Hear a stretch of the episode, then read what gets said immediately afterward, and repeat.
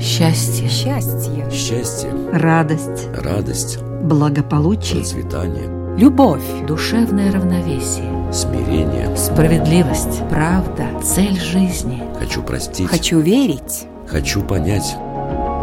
Беседы о главном. На Латвийском радио 4.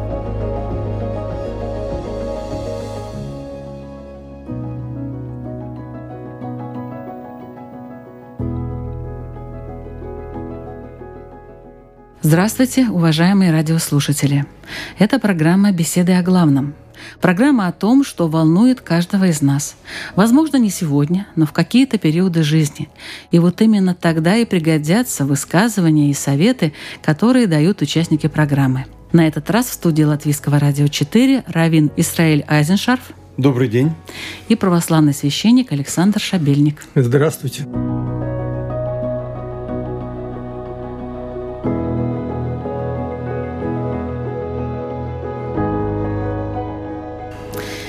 Ревность, ревностность, рвение. Как созвучны эти слова, не правда ли? Есть в них какое-то скрытое напряжение, какой-то непроявленный потенциал, как у сжатой до конца пружины. Что сделает та пружина? Отправит нужное послание к цели, а может разрушит весь механизм? Кто знает? Откуда у нас внутри появляется это напряжение – Почему оно чаще всего приводит к разрушению? При этом человек полон благих желаний и праведного огня. Как работать с этим пусковым механизмом, чтобы он служил людям или хотя бы не приносил им вреда? Другим, да и самому ревнителю тоже. И чего добиваются те, кто проявляет ревность, ревностность, рвение? Итак, беседа о главном, ведущая Людмила Вавинска, и мы начинаем.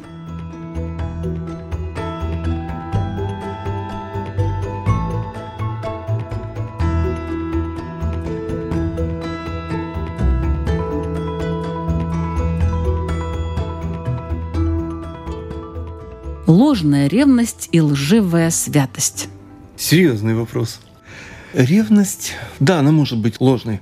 Если она направлена на ложные цели или преследует, кроме ложных целей, еще могут быть ложные причины для ревности. Если речь идет о том, чтобы получить, мы говорим о собственничестве тяжелом. Если же речь идет о том, чтобы отдать, то тогда вступают в действие совсем другие механизмы, где именем Бога может быть прикрыты любые амбиции, любые тайные планы, желания и так далее. И тогда э, все очень плохо, потому что впечатление от такого поведения резко контрастирует с сущностью намерений. В чем причина ревности вообще в человеке? Ну, я думаю, что человек вообще существо стремящееся, алчущее к чему-то проявлять рвение, это в нашей природе. Э, вопрос действительно о целях, о приоритетах, о предпочтениях. С другой стороны, я бы не сказал, что мы сейчас слишком часто встречаемся с такими ревностными людьми. Мир стал спокойнее? Если бы такую найти оппозицию, я бы это выразил словом теплохладность, тоже таким из Священного Писания как в апокалипсисе говорится, ты не холоден, не горяч. О, если бы ты был холоден или горяч. Нынешняя такая индифферентность, стремление не прилагать ни к чему внутренних усилий, по-моему, это более частая такая ситуация. Хотя и бывает, конечно, то, что называется ревность не по разуму когда есть такое стремление, вложенное в человека, каким-то целям. Человек – существо действительно стремящееся к чему-то. То есть не стремится либо что-то мертвое, камень, который лежит, либо достигшее уже человек, например, который обрел некую полноту. Ну вот у нас нету братьев-буддистов сегодня, поэтому о полноте мы говорить не будем. С такой нашей христианской позиции мы всегда должны стремиться. И как апостол говорит, я устремляюсь как атлет на ресталище на стадионе к почести горнего звания, чтобы получить первый приз, чтобы достичь победы. И забываю прежнее, устремляюсь вперед. Ну, действительно, у нас мир такой, ни тепло, ни холодно. Разве так? Я бы не полностью согласился. В вопросах духовных действительно наблюдается равнодушие и индифферентность потому что они не предполагаются вопросами актуальными, сущностными. Я сейчас даже не говорю о специфически конфессиональных, там, христианских или еврейских направлениях. Вопросы материальности, вопросы получения, они вызывают очень живые чувства. И лучше бы, конечно, было наоборот. Речь не идет об отказе от материальности. Нет. Просто наблюдается дисбаланс, на мой взгляд, между интересом и влечением к предметам материального мира и к ценностям мира духовного. Вот если бы было хоть немножко больше стремления к духовности, наш мир был бы лучше, конечно. Ну а почему так происходит? Я бы несколько моментов выделил. Первое, что общая установка на общество потребления – это общество получения, не отдачи. А еврейское представление о Боге резко контрастирует. И тут я позволю себе вернуться ко второй части вашего вопроса. Ложная святость. Бог сказал, я свят, будьте и вы святы. В еврейском смысле быть святым – это быть отделенным для Бога. И ложная святость – это быть отделенным, но не для Бога, а для того, что его заменяет в нашей практике. Разного рода мелкое делопоклонство, типа «я сам себя сделал», «деньги делают все», «здоровье прежде всего». Все важно. Но это не исчерпывает смысл нашего существования. А речь идет о том, чтобы уподобиться Богу в Его милосердии, в Его доброте. И есть даже такой закон у евреев, что если еврею принадлежит животное, и находится оно на расстоянии даже пяти километров, и некому его накормить, то утром, прежде чем сесть кушать самому, надо пойти и накормить это животное. И очень редко Тара объясняет смысл заповеди, но в этом случае делает исключение. Говорит, чтобы быть ему Богом. То есть речь не идет о том, что мы обожествляемся в буквальном смысле этого слова, но мы принимаем на себя роль, которую Бог принимает по отношению к сотворенному им миру. И таким образом это объясняет роль Бога в нашей жизни. И это объясняет, как можно уподобиться Богу в повседневных делах не через суровость, не через строгость, не через суд, а именно через милосердие и снисхождение. Bye.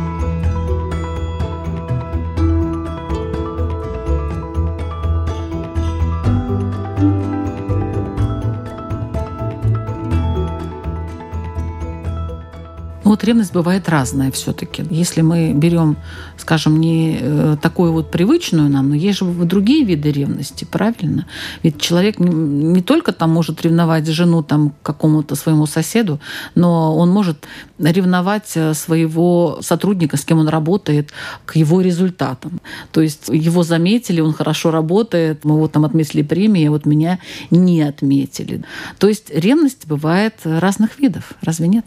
Да, это есть в русском языке ревнивец и есть другое слово ревнитель. Ревнивец – это тот, кто ревнует жену, ревнитель – это тот, кто, допустим, ревнует о благочестии или ревнитель веры. Ну, конечно, о ревности к жене мы, наверное, сегодня не будем говорить. С этим все понятно, хотя это тоже выражение любви, пусть и искаженное. Разные виды ревности. Но вот э, я бы сказал, что ревность не по разуму. Вот это выражение апостола Павла, который, когда еще был противником христиан, потом впоследствии он свое состояние оценивал как что он ревнитель отеческих преданий, но это была ревность не по разуму. И отвлекаясь от наших межконфессиональных, так сказать, таких внутренних разборок, если приложить к современной ситуации из нашего опыта церкви, то это ревность новоначальных, например, людей, которые вот недавно обратились, неофиты, по-английски называют crazy converts, такие сумасшедшие обращенные, которые бросаются во все, так сказать, такие религиозные подвиги, быстро тратят свою энергию, как вот какой-нибудь бегун, который привык бегать 100-метровку, а его поставили там на 3 километра. Ну, вот он не сможет справиться с этим. И это довольно частая такая ситуация. Есть даже такое выражение аскетическое, если увидишь брата начального, который решил быстро взойти на небо, схвати его за ногу и сдерни скорее, его немножко приземли. Это один из видов такой ревности не по разуму. Вторая, так сказать, ревность, наверное, не по разуму, это когда мы теряем такое трезвение, и когда мы свою ревность направляем. Может быть, цель у нас кажется благая, мы ее направляем не на себя, а, например, на других. Мы хотим исправлять не себя, а других. И вот эта вот эта ревность будет действительно разрушительной. Мы хотим вот установить царство справедливости и гармонии. В отдельно взятом в, коллективе. Да, да, в отдельно взятом коллективе, стране, конфессии, и тогда это действительно все это деструктивно. Наверное, это может быть очень много таких. Кажется, Исаак Сирин говорил, что в человеке есть такое свойство гнева или ярости, то есть страстного движения к чему-то. Оно должно быть как собака, которая посажена на привязь. Оно должно охранять двор хозяина, а не бросаться никого-то кусать. Она должна быть направлена прежде всего на себя.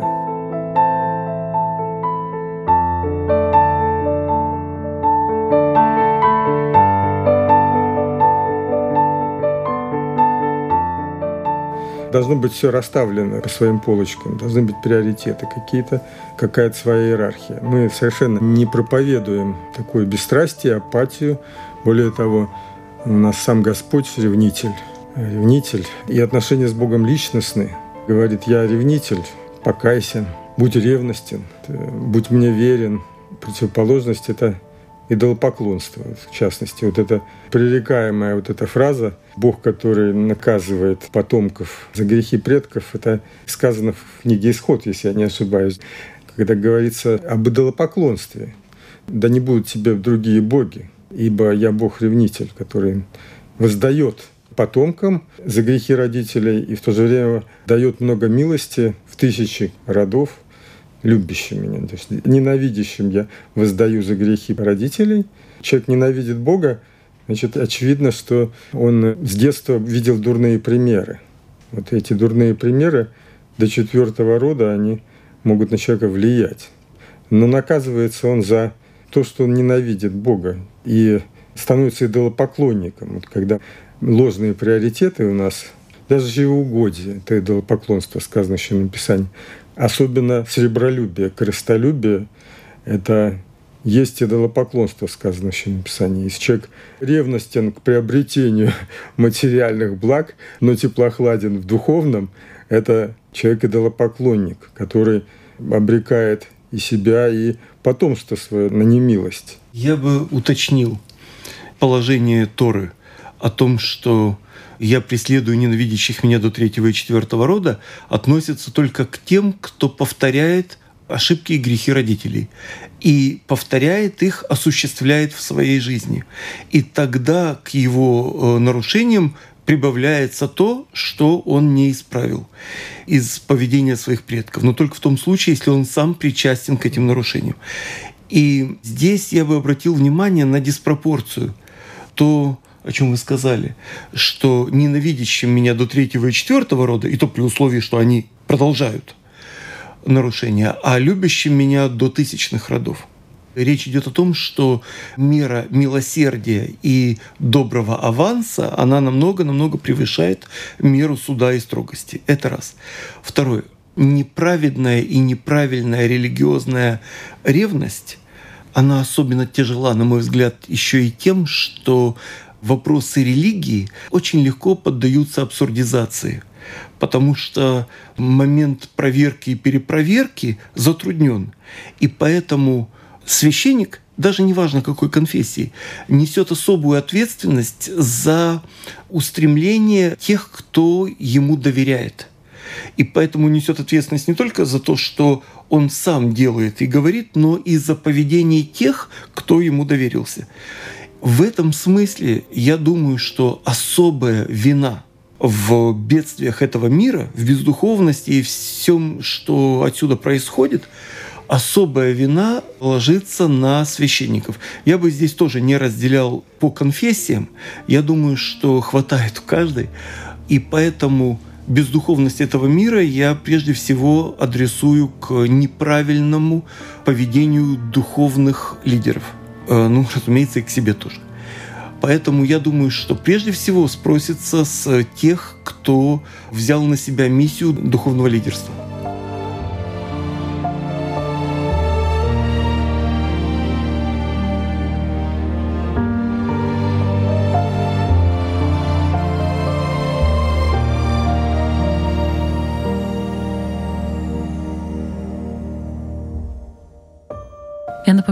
Что вы слушаете программу «Беседы о главном». Тему «Ревность, ревностность, рвение. Путь к ложной святости» обсуждают православный священник Александр Шабельник и раввин Исраиль Айзшарф.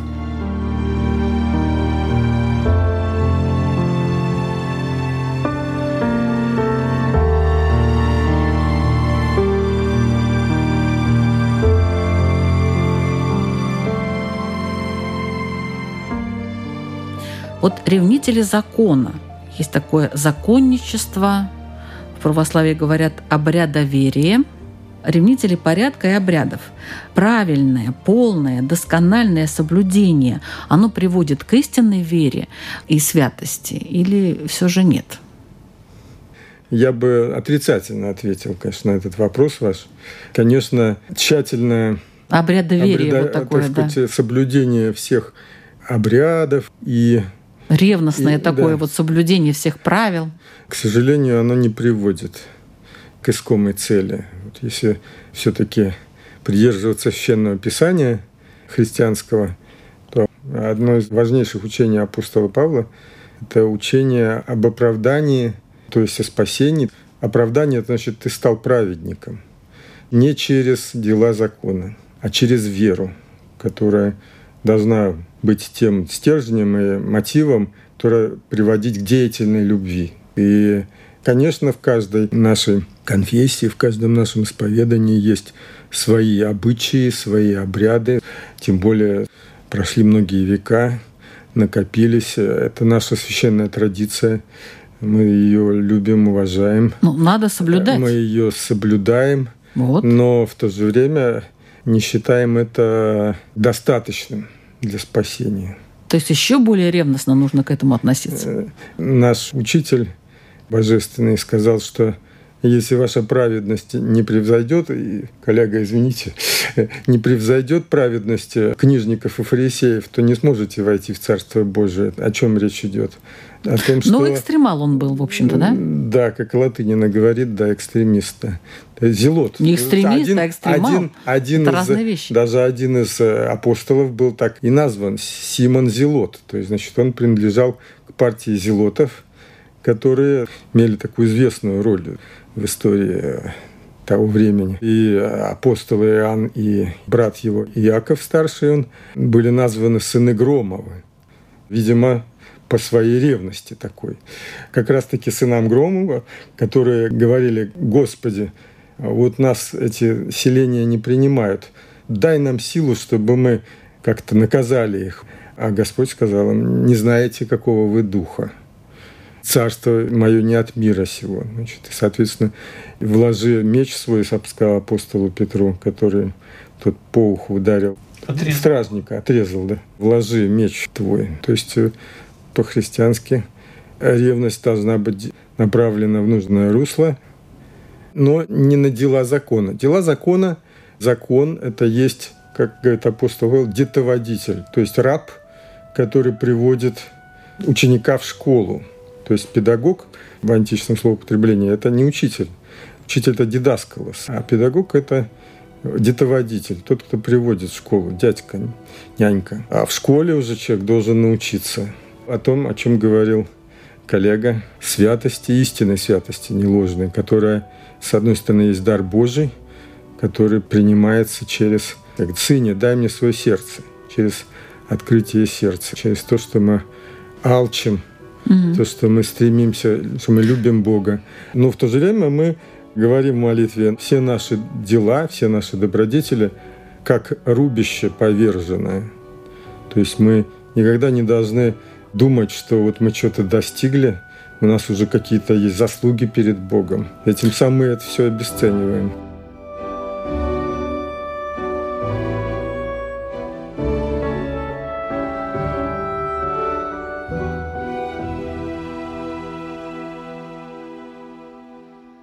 А вот все-таки насчет рвения? Насчет рвения. Есть такое положение, что этика предшествует Торе. То есть невозможно быть с еврейской точки зрения религиозным человеком, не будучи человеком этичным. И в этом смысле понимается еще одно положение, которое называется спасение жизни.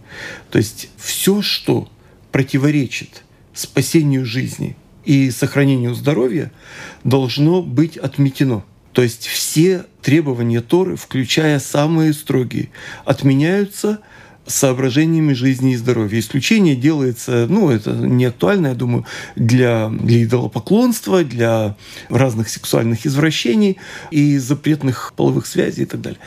Так вот, все остальное будет отодвинуто любые обряды, любые заповеди и так далее, запрещающие, они будут отодвинуты необходимостью сохранения жизни и здоровья. Более того, если человек пытается соблюдать обряды, церемонии, законы, обычаи и так далее в ущерб жизни и здоровью, он называется фанатик и его поведение с еврейской точки зрения противоречит Торе. Потому что сказано, что Тора дана для жизни – но тогда, когда нет угрозы жизни и здоровью, то заповеди надо соблюдать. И поэтому я позволю себе цитату, что ни одна йота, то есть ни одна буква, мельчайшая буква этого закона не изменится. И человек пришел по заявке, по декларации выполнить закон, а не нарушить его. Более того, сам апостол Павел, встретив необрезанного еврея, настоял э, на том, чтобы он сделал обрезание, хотя для неевреев он отменил эту необходимость и заменил ее баптизмом, то есть погружением в купель. Мы говорим о том, что обрядность и внешняя церемониальная часть любой религии – это инструмент, так или иначе используемый, но инструмент, как средство не должно быть целью. Когда средство заменяет собой цель, мы говорим о деградации религии какой-либо. И примеров тому мы видим очень немало. Мне кажется, что лучше всего по этому поводу выразился китайский мудрец Конфуций. Он сказал, что обряд – это красочность долга. То есть то, что мы делаем, должно как-то выразиться. Наши чувства мы как-то выражаем. И когда мы встречаем человека и желаем ему здоровья, то не зная его или не совсем чувствуя то, что мы говорим, тем не менее мы живем в мире ритуалов. Ритуал – это красочность долга. И попытка отменить ритуалы приводит к тому, что появляются ритуалы другие. Поэтому мы можем сказать, что, в конце концов, к Сталину обращались товарищ Сталин – но это был настолько старший товарищ, что о товарищеских отношениях говорить было сложно. И любая попытка пересмотреть ритуал должна быть очень тщательно обдумана, чтобы не повредить смыслу ритуала. С другой стороны, попытка его абсолютизировать приводит к тому, что евреи иллюстрируют это следующим примером. Каждый дом должен быть огорожен. И если для стены ограждающий дом, берутся камни из строения этого дома, фундамента и стен, то это вредит самому дому, оно этот дом обесценивает. И поэтому здесь надо быть очень-очень осторожным. С одной стороны, осторожным в критике ритуала, другой религии, другого общества, не обязательно конфессиональной. С другой стороны, быть очень взыскательным по отношению к этической сущности ритуала, который мы выполняем.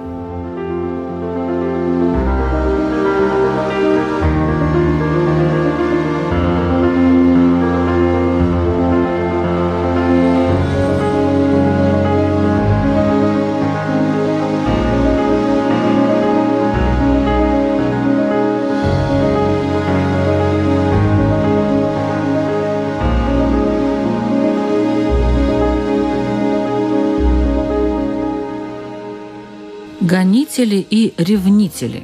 Вот есть гонители, которые тоже в каком-то плане ревнители, да, но только чего-то своего. Они вовне как бы направлены. И есть ревнители, которые защищают то, что вот у них сейчас здесь есть. Кто опаснее? Вот встречается человек с тем и с другим, да, вариантом. Один его хочет наказать. Вы так говорите, я уже начинаю ревнителей опасаться. Но ясно всем, что гонители хуже. Гонители да. хуже. Но, а подумать, подозрев... как говорил мой преподаватель. Подозревать в ревнителях гонителей, да, это Вот уже упомянутый В апостол не Павел, надо он и был таким Нет, в ревнителях не нужно гонителей подозревать. Нет, просто каждый выполняет свою функцию. Я уже сказала, так немножко объяснила, что гонитель это тот, кто направлен, э, то есть он не собирается ваши ритуалы, честно говоря, выполнять так особо.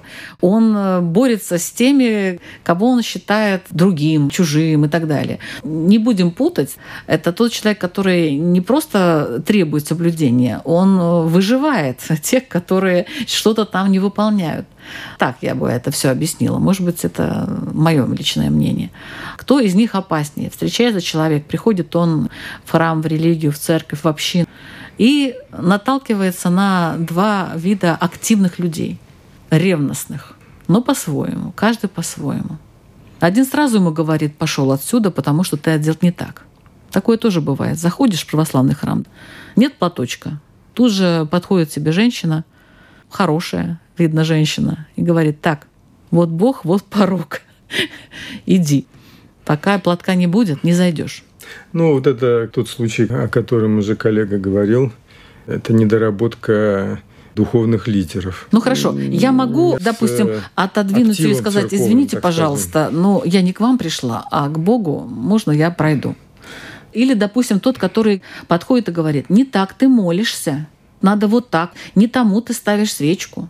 То есть есть гонители, есть ревнители. Это мое какое-то внутреннее восприятие, но мне кажется, оно довольно жизненное все-таки. Ну, это явно камень в наш огород. И действительно, с этим мы Но в синагогу я не ходила еще. постоянно. Может, там тоже такие есть, не знаю. Я думаю, там, наверное, все. Проще, вы думаете, Ну, да? Либеральнее. Либеральнее? Надеюсь, что все-таки вот это такое вот э, Кого бес- больше бояться мне? религиозное бескультурие мы все-таки изживаем. И если вы с таким столкнулись, то, конечно, не надо сразу впадать в панику и устраивать скандал.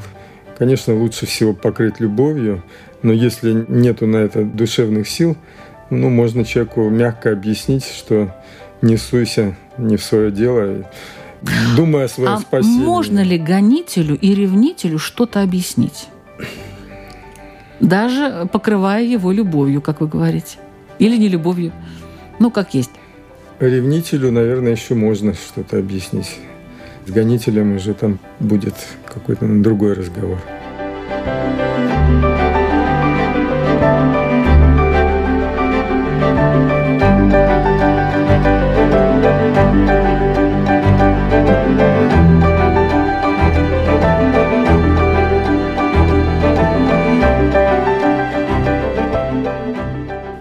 Цитируя, опять же, Иосифа Виссарионовича, оба хуже. Его спросили, что лучше те или эти, он сказал, оба хуже. Потому что гонители уже проявили свою нетерпимость, репрессивный аспект личности, а ревнители э, еще нет. Но они это все время стихийно воспроизводят. Поэтому лучше держаться подальше и от тех, и от этих. А в качестве иллюстрации, да, они делают только то, что им позволено. А позволено или нет, это решает тот духовный лидер, который отвечает за духовное состояние тех людей, которые обращаются в синагоги, храмы и так далее. И здесь уже действительно вопрос к духовному лидерству. Если же человек не отделяет поведение отдельных верующих, религиозных людей от конфессиональных, то можно наломать дров таких, что не дай бог. И мы знаем тому примеры. Например, когда, э, скажем, герцог Альба, двоюродный брат э, Филиппа II Габсбурге, подписал 18 тысяч приговоров о сожжении заживо, он руководствовался самыми искренними чувствами. Просто его искренность была направлена на репрессии. Так же, как и Тарквимада, и ну, много есть тому примеров, к сожалению. То есть, если наша ревностность позитивно направлена на исправление, на сохранение, прежде всего самого себя и своего поведения, то тогда мы меньше судим и больше оправдываем. Если же наоборот, то возникает проблема. И вот э, положение, каким судом вы судите, такими вас будут судить, это абсолютно еврейская установка.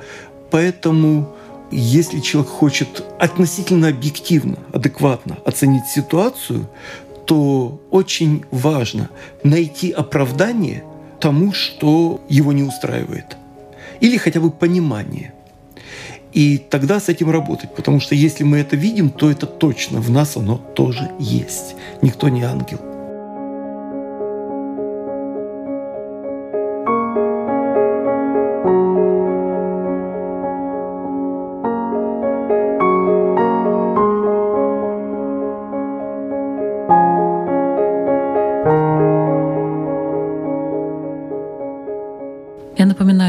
Слушаете программу «Беседы о главном».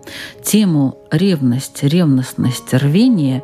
Путь к ложной святости» обсуждают православный священник Александр Шабельник и раввин Исраиль Айзеншарф.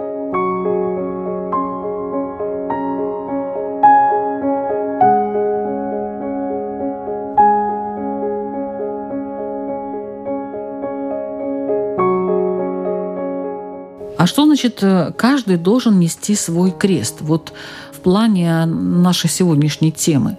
Немножечко, мне кажется, как раз э, уважаемый Израиль об этом говорит, что прежде всего неси свой крест, а потом указывай, как, кому и какой крест нести другим уже людям. Несомненно, Господь говорит, возьми свой крест и следуй за мной. То есть человек, который начинает наблюдать за тем, как э, сосед несет свой собственный, и начинать ему пытаться помочь, явно он как бы задержался и не следует туда, куда ему нужно следовать за своим Господом. Или еще насчет бревна в своем и сучка в чужом. Это есть, тоже к этому, да, да каждый да, неси свой крест. Да, то есть человек, который к тебе подходит и начинает искать сучок в твоем глазу, когда ты пришел помолиться, ну, по каким-то своим ну, причинам. По своим вот причинам вдруг тебе человек мешает и начинает тебя пытаться как-то лечить, как сейчас говорят. Это явно человек заблуждающийся. И тут нам две позиции. Или будем мы его тоже начинать, так сказать, иская ему отвечать, искать сучок в его глазу, либо как-то вот попытаться с нисхождением отнестись к его такой ошибке духовной. В еврейском понимании это означает то, что к Богу ведет великое множество путей. Некоторые пути совпадают у людей на каком-то участке или в какой-то области, и тогда мы говорим о конфессии, которая объединяет евреев, неевреев, неважно. А есть индивидуальные особенности личности, и в рамках этих индивидуальных особенностей он, даже принадлежа какой-то конфессии, тем не менее находит свой путь к Богу. Одному надо молиться такими словами, другому другими, в такое время, всякое время, но каждый находит свой путь. И признание права другого человека на свой путь к Богу как равно, прошу прощения, равноспасительный, это выбор цивилизованного человека. Даже если мы считаем это ошибкой, то мы признаем право на ошибку. И в таком случае, если нас начинают лечить и воспитывать, то первое движение – поблагодарить за добрые намерения. Человек действует из лучших намерений.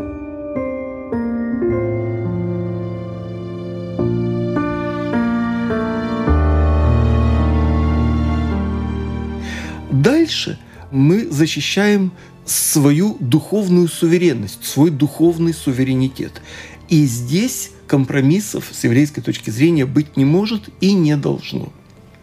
То есть мы признаем право другого человека, но также и свое право, и не поступаемся этим правом.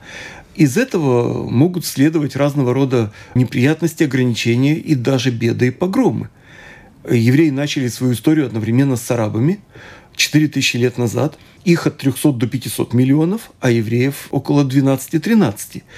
Это не значит, что мы все погибали в погромах, а они нет. Нет, были проблемы и там, и там. Но в каждом поколении идет ассимиляция и отсев евреев, которые не выдерживают этого груза ответственности и необходимости. Они уходят, ассимилируются. И таким образом остаются Э, может быть, не самые образованные, может быть, не самые воспитанные, остаются самые упрямые в хорошем смысле. Поэтому, когда Бог сказал Моисею, Мушарбейну, что я уничтожу этот народ, потому что он упрям, ну, после случая с золотым быком, то Мушарбейну ответил ему в рамках еврейской логики, не уничтожай именно потому, что упрям. То есть будет ревностно держаться за твою Тору точно так же, как ревностно держится сейчас за всякие глупости и нарушения. И мы видим, что он ему добавил еще Мушарабейну, что если ты хочешь уничтожить этот народ, то и меня сотри из книги твоей. Он свою душу положил на те же весы, понимая, что это весы нарушителей. Поэтому тот же апостол Павел сказал, что он бы предпочел быть со своими единоверцами в геноме, чем против них в раю. И это э, еврейская позиция. Поэтому мы стараемся не позволить посягнуть кому-либо на свой духовный суверенитет, на наш путь к Богу, но и не пытаемся миссионерствовать, это считается крайне неинтеллигентным, э, вмешиваясь ревностно в духовные вопросы других конфессий. Оставляем право на свой путь.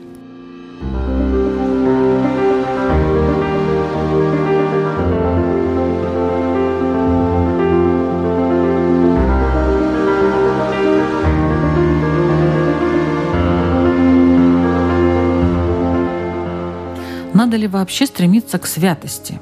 И что это дает? Ну или так, э, спокойненько молиться иногда, приходить на Пасху, на Рождество. Ну вот, кстати, в нашем краю, в Прибалтийском, сохранился очень интересный такой реликт духовный, такого традиционного теплохладного христианства. В России практически все это было уничтожено. А здесь сохранились люди во многих поколениях, традиционно православные, традиционно верующие, которые привыкли к этому всему с детства. Для них это все привычная история. Но почему вот. так произошло? И... Потому что они не были такими ревностными. Нет, но люди, которые воспринимают веру традиционно, как традицию своих предков, как нечто само собой разумеющееся, привычное. И сейчас мы фактически после всех 90-х годов входим тоже в эту, так сказать, стадию, когда люди уже рождаются в христианских семьях, и многие уходят, не видят личного какого-то своего выбора в этом, а кто-то остается, но воспринимает это все очень спокойно, как некую данность общую, которая ему досталась не лично. Вот как раз в такой среде смотрят с неким скепсисом на таких вот новообращенных, на всю эту церковную ревность такую, которая часто не по разуму. Ну, зачем слишком много молиться, зачем слишком сильно поститься. Многие молитвы могут привести в сумасшедший дом. Такие я слышал тоже речи. Зачем? Нужно ко всему относиться так спокойно.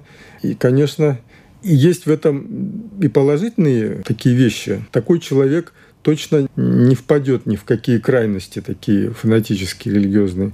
Но есть и опасность такой теплохладности. Конечно, в такой парадигме думать о святости, о том, чтобы достичь святости, как-то не приходится. Думаешь, что как мои деды, как мои отцы, я тоже так буду ходить в церковь, ну, То есть претензий иногда, больших нету? Да, претензий больших нету. Но все-таки, согласно Священному Писанию, такой вот человек, который стремится к соединению с Богом, он стремится к святости. Как бы то ни было. Да, все-таки. Пост, молитва и так далее – это все лишь действительно инструменты. А какая цель? Достичь, как говорил преподобный Серафим Саровский, стяжать Духа Святаго, то есть обладать таким свойством своей души, то, что мы называем духовностью. То есть, когда мы душевно, разумом, сердцем, чувством вдобляемся Богу. Это и есть э, настоящая святость. Само Писание говорит нам, в Новом Завете Господь говорит, Христос, будьте святы. И, конечно, это он цитирует, будьте святы, ибо я свят. И поступайте так, как поступает Бог, который посылает солнце и дождь и на праведных, и на неправедных. Поэтому не только любите любящих вас, любите врагов ваших, благословляйте проклинающих вас. Почему? Потому что таким образом вы уподобляетесь самому Творцу.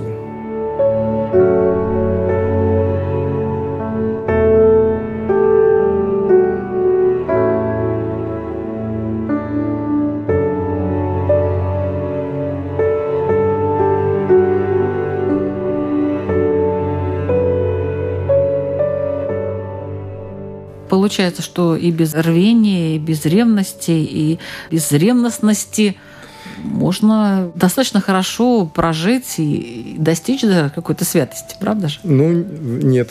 Ну как же мы достигнем, если мы не будем никуда стремиться?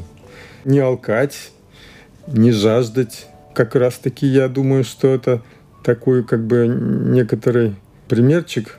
Мы тут чуть-чуть сохранились, но в принципе в целом такой образ жизни христианского мира не устроил проведение, судя по тому, что произошло и с церковью, и с То есть это исключение. так называют православной, православной страной, самой большой такой, М. так сказать, ничего хорошего от этой теплохладности и Нет. за- или по-другому секулярности такой тоже ничего не произошло хорошего. Позволю себе прокомментировать абсолютно доброжелательно.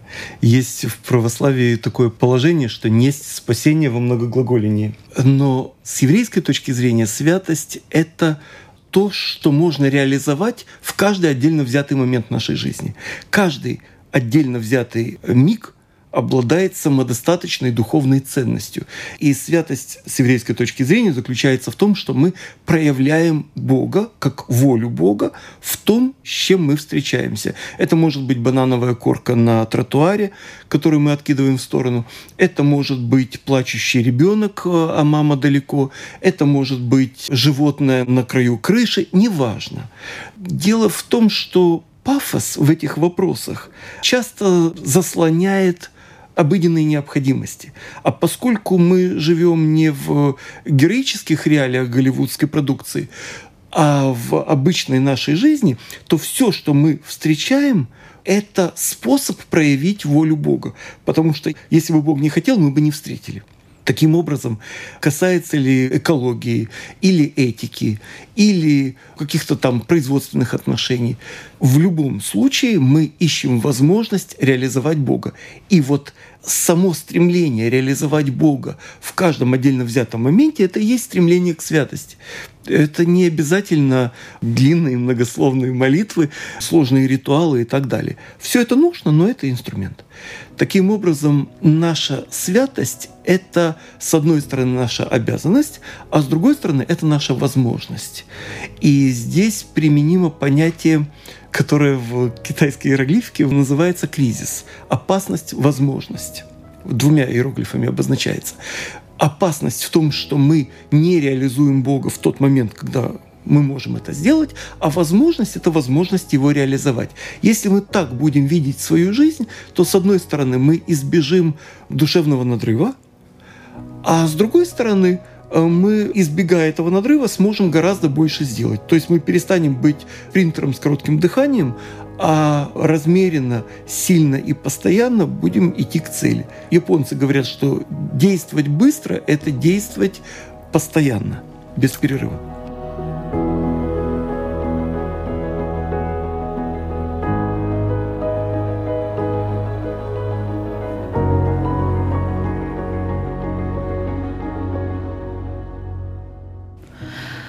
Спасибо вам большое, уважаемые участники, за этот э, интересный разговор. Ваши вопросы для наших радиослушателей, пожалуйста, задает Равид Исраиль Айзеншарф. Готов ли я применить требования святости к самому себе в каждый отдельно взятый момент? Спасибо. Свой вопрос задает православный священник Александр Шабельник. Вопрос о своих приоритетах, о том, в чем я проявляю ревность, если я чувствую в себе теплохладность, куда делась моя та первая ревность, которая у меня была, как говорит Господь в Апокалипсисе, вспомни первую твою любовь и первую твою ревность. Будь ревностен и покайся. Вопрос к себе действительно прежде всего. Каждый сам себе режиссер сейчас, конечно. Куда мое стремление? Где мое сердце лежит? В чем мои приоритеты? Куда направлена моя жизнь, моя ревность, движение мое сердце? Спасибо большое. Программа «Беседа о главном». Ведущая Людмила Вавинска. Всего доброго. Счастье, Счастье. Счастье, радость, радость, благополучие, процветание, Любовь. душевное равновесие, смирение. справедливость, правда, цель жизни. Хочу простить. Хочу верить. Хочу понять. Беседы о главном на Латвийском радио 4.